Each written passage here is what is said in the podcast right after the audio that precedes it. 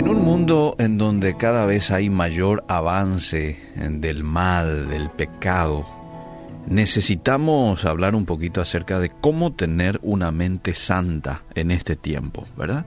No es que hay mayor pecado hoy que antes. Lo que hay hoy es mayor facilidad para pecar.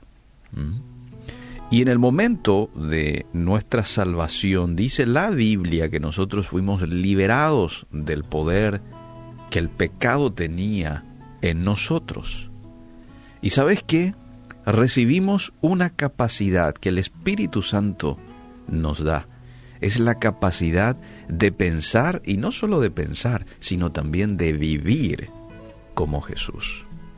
Ahora, hacer realidad este potencial exige un esfuerzo diligente de nuestra parte y el sometimiento al Espíritu de Dios.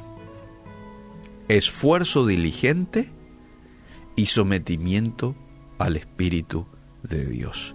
Repito dos veces porque hago énfasis en esos dos puntos. Una de las cosas que me llama la atención de Jesús, son varias en realidad, de su vida y, que lo podemos hoy leer a través de, de los evangelios, pero una de las cosas que me llama la atención es el sometimiento que él tenía a la voluntad de su Padre. Y hay varios pasajes que nos muestran esto. Anoche estaba leyendo uno de ellos en donde decía Jesús, eh, así como recibo del Padre, así juzgo, dando a entender que todo lo que él hablaba era porque antes escuchó decirle a su papá. Entonces lo que le dijo su papá, él finalmente era lo que decía. Ahora, después de reconocer la necesidad de cambiar nuestra manera de pensar, el primer paso es consagrarnos a buscar la santidad. De manera que debemos medir nuestras opiniones y nuestras decisiones por la palabra de Dios. Una pregunta que tenemos que hacer, eh, hacernos regularmente es, ¿están mis pensamientos? ¿Están mis actitudes? ¿Está mi conducta en armonía con el carácter de Dios y con las verdades de la Escritura?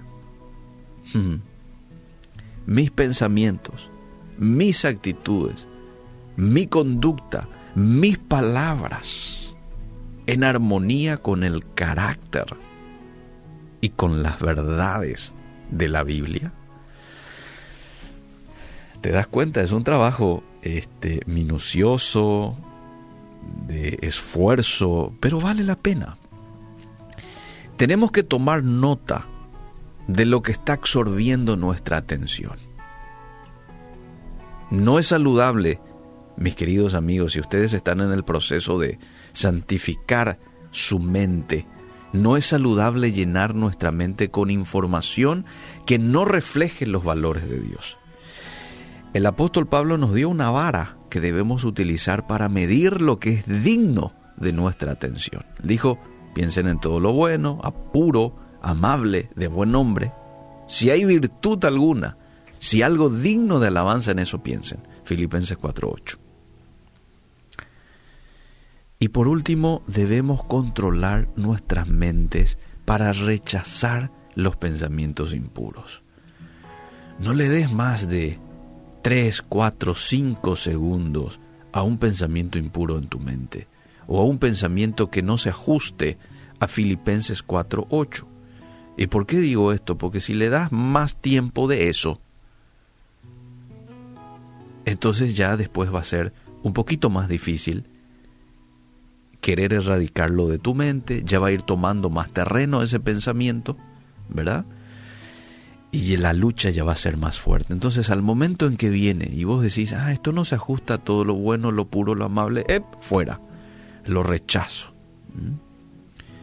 Aquellas personas que luchan de adicciones pueden dar un claro testimonio del poder que tiene la mente en contra de sus buenas intenciones.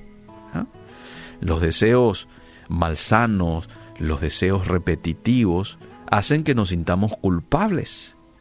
Y algo muy peligroso, hacen que perdamos nuestra comunión con Dios y nos convierten en un mal testimonio para los demás. La buena noticia es que mediante el poder del Espíritu Santo podemos aprender a rechazar tales pensamientos y a creer lo que Dios dice. Uno de los consejos también que sería bueno aplicarlo en nuestras vidas es la lectura, el estudio, la memorización de la palabra de Dios, porque esto limpia mi mente. La ley de Jehová es perfecta, dice un salmo. La ley de Jehová es perfecta que convierte el alma. Mira qué poder tiene la palabra de Dios. Convierte el alma.